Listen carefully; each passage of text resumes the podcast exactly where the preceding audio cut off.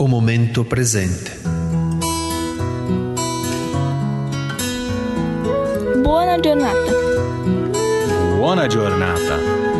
Boa jornada. Buona giornata. Buona giornata. Per capire il tempo che stiamo vivendo, dobbiamo vivere l'attimo presente. Para entender o tempo em que estamos vivendo, Nell'attimo precisamos viver o momento presente. Dizemos isso tantas vezes. No momento está a vida verdadeira. Está a possibilidade real de uma mudança verdadeira. O momento é a nossa oportunidade. Ficamos obstinados em buscar longe, porque sobre o que está longe podemos fazer hipóteses e debates, enquanto o que está perto convoca a arregaçar imediatamente as mangas. O que está perto compromete.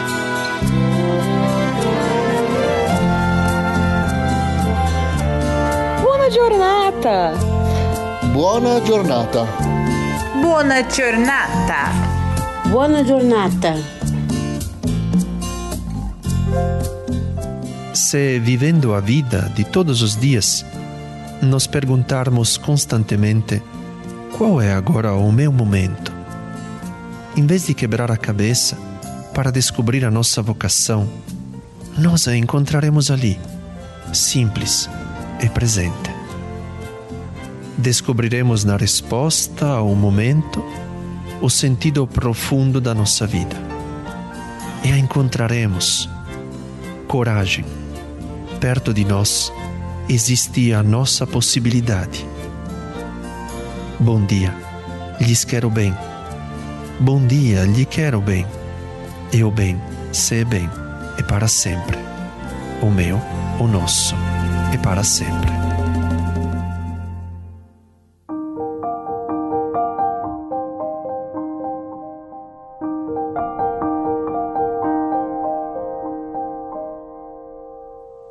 Episódio desta semana, resolvemos fazer uma coisa um pouco inédita. Decidimos compartilhar com vocês a carta à fraternidade e aos amigos que Ernesto Rivero escreve, uma vez por mês, a todos os amigos espalhados por aí. Esta é a carta de outubro de 2021 e achamos que a mensagem dela combinava bem com a mensagem do Buona Giornata que acabamos de ouvir. Boa escuta.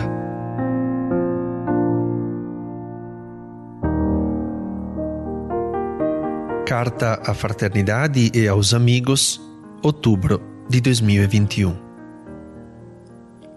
Caros amigos, o momento presente é a minha vida. Aqui, neste momento, está a escolha pela eternidade ou a escolha pela escuridão. O momento que tenho diante de mim me indica a direção que minha vida deve tomar. Este momento bate à minha porta. De como o acolho ou rejeito, de como o trato, de como o levo a sério, disto a minha vida toma a sua direção. Caros amigos, mas realmente caros, nós somos os artesãos de tudo aquilo que nos acontece. Podemos nos submeter a isso, mas podemos também dominar isso. Eu gostaria que em cada um de nós prevalecesse o senso de responsabilidade. E a responsabilidade nos faz atentos a este momento. Naturalmente, se escolho a escuridão, cada momento se torna um hino à lamentação, um hino ao julgamento, hino ao mas quem é que me obriga a fazer isso? E a escuridão aumenta. Eis aí, este é o ponto. O senso de responsabilidade depende de mim e gostaria que cada um de nós, mas cada uma sério, se repetisse isso. Muitas vezes, sei bem, prevalece o cansaço diante de situações que se repetem sempre iguais, a impaciência para com quem está próximo de nós, sempre com as mesmas maneiras, o nervosismo por aquilo que não acontece como gostaríamos, o cansaço por não conseguirmos mudar as coisas da maneira que achamos certa e de aceitar que as coisas mudem pouco a pouco. Nesses momentos, o nosso temperamento, o nosso caráter, o nosso eu prevalecem sobre o senso de responsabilidade pela comunidade. A escuridão nos toma, envolve também quem está próximo a nós, se expande para a comunidade de que fazemos parte, seja ela a família, o ambiente de trabalho, a fraternidade. Em nós habita o desejo do bem, mas a fragilidade humana, feita de limites e defeitos, nos torna sujeitos às quedas, às divisões entre nós, ao pecado. E também a experiência de Paulo na carta aos Romanos. Não entendo absolutamente o que faço, pois não faço o que quero, faço o que detesto. Eu sei que em mim, isto é, na minha carne, não habita o bem, porque o querer o bem está em mim, mas não sou capaz de efetuá-lo. Não faço o bem que queria, mas o mal que não quero. Ora, se faço o que não quero, já não sou eu que faço, mas sim o pecado que em mim habita. Senhor, tu me conheces, tu sabes tudo, mas realmente tudo de mim. E sabes também que te amo profundamente, em cada momento, mesmo na minha fragilidade em ceder à escuridão. Humildemente te amo.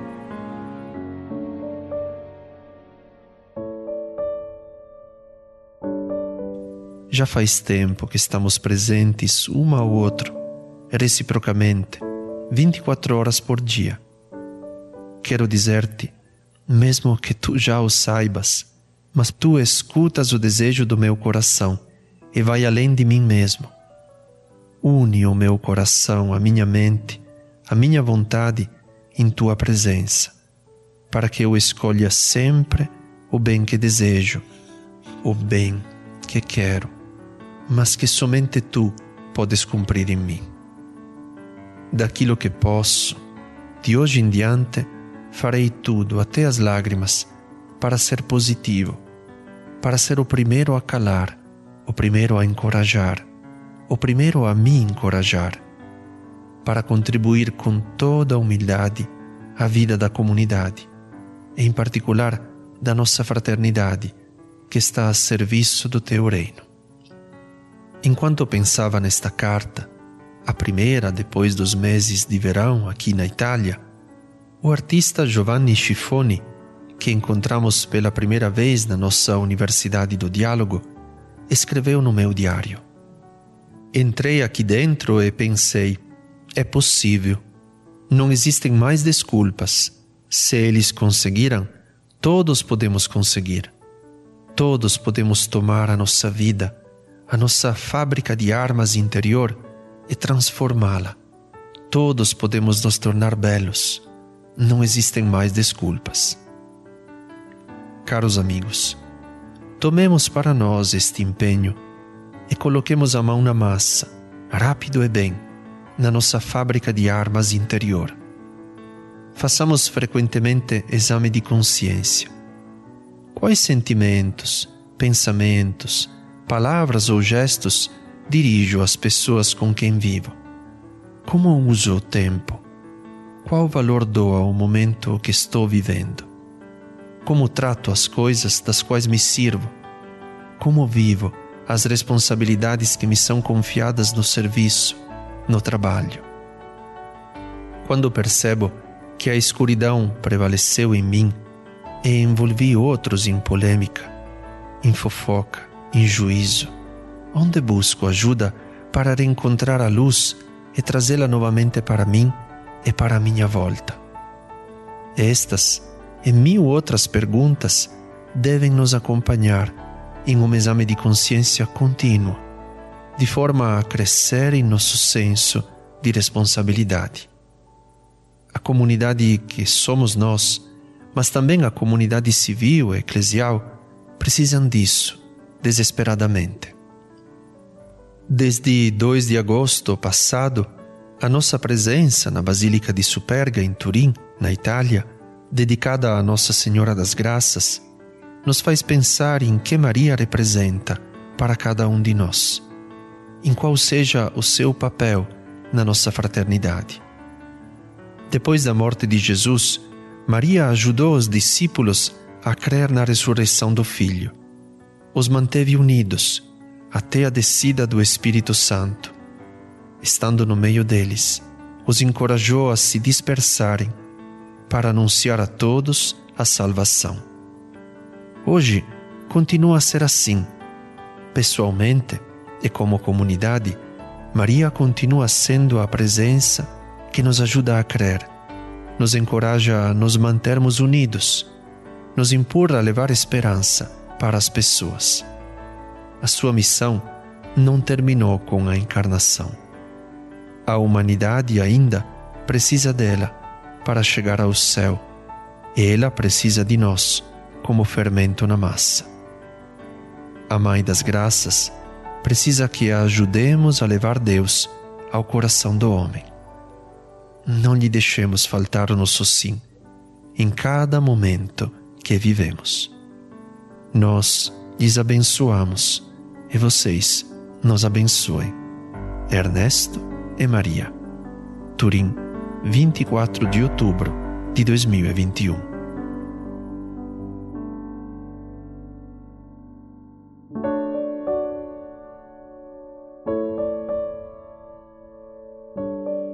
Bona Giornata é uma produção do Arsenal da Esperança.